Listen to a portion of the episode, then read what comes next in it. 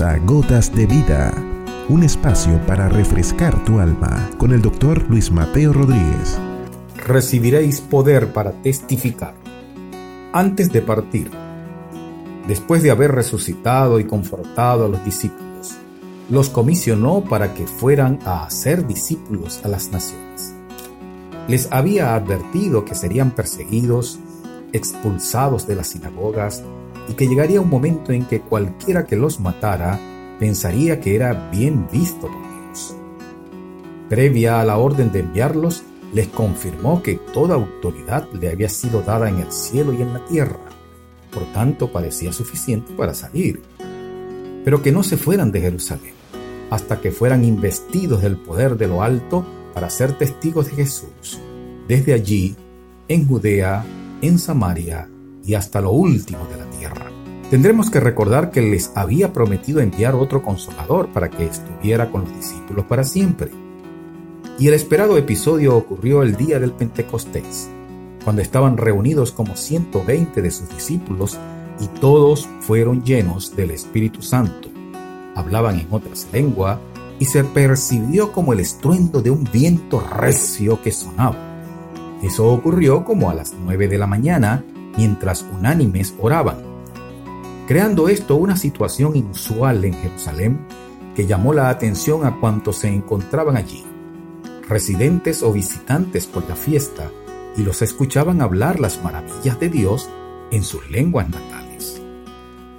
Y puesto que comenzaron los comentarios, Pedro, ahora lleno del Espíritu Santo, se levantó en medio de la gente y les explicó lo que pasaba llevando por el Espíritu que recién recibía a convencer de pecado, por cuanto no habían creído en Jesús, a arrepentirse y a solicitar qué debían hacer.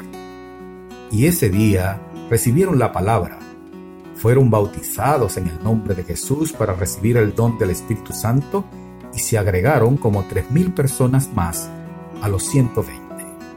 Este hecho resaltado en el capítulo 2 del segundo libro escrito por Lucas a Teófilo marca realmente el inicio formal de la Iglesia de Jesucristo, comandada por sus discípulos, investidos con la autoridad de Jesús y del poder del Espíritu Santo.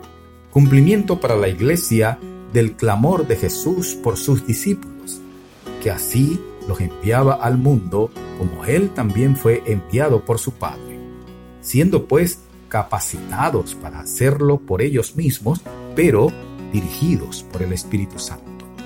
También cualquiera que reciba el mensaje hoy y sea compungido por el Espíritu Santo, puesto que también somos responsables por la muerte de Jesús, ¿qué debe hacer? Arrepiéntete de tus pecados, bautízate como Jesús lo ordenó y recibe el don del Espíritu Santo para comenzar tu discipulado que te capacite para ser un multiplicador de su palabra hasta lo último de la tierra. No estamos solos, vamos con la autoridad de Jesús y el poder de su Espíritu. Has escuchado Gotas de Vida con el doctor Luis Mateo Rodríguez. Contáctanos a través de nuestro correo electrónico ccclarrocaviva.gmail.com. No te pierdas nuestro próximo capítulo Gotas de Vida.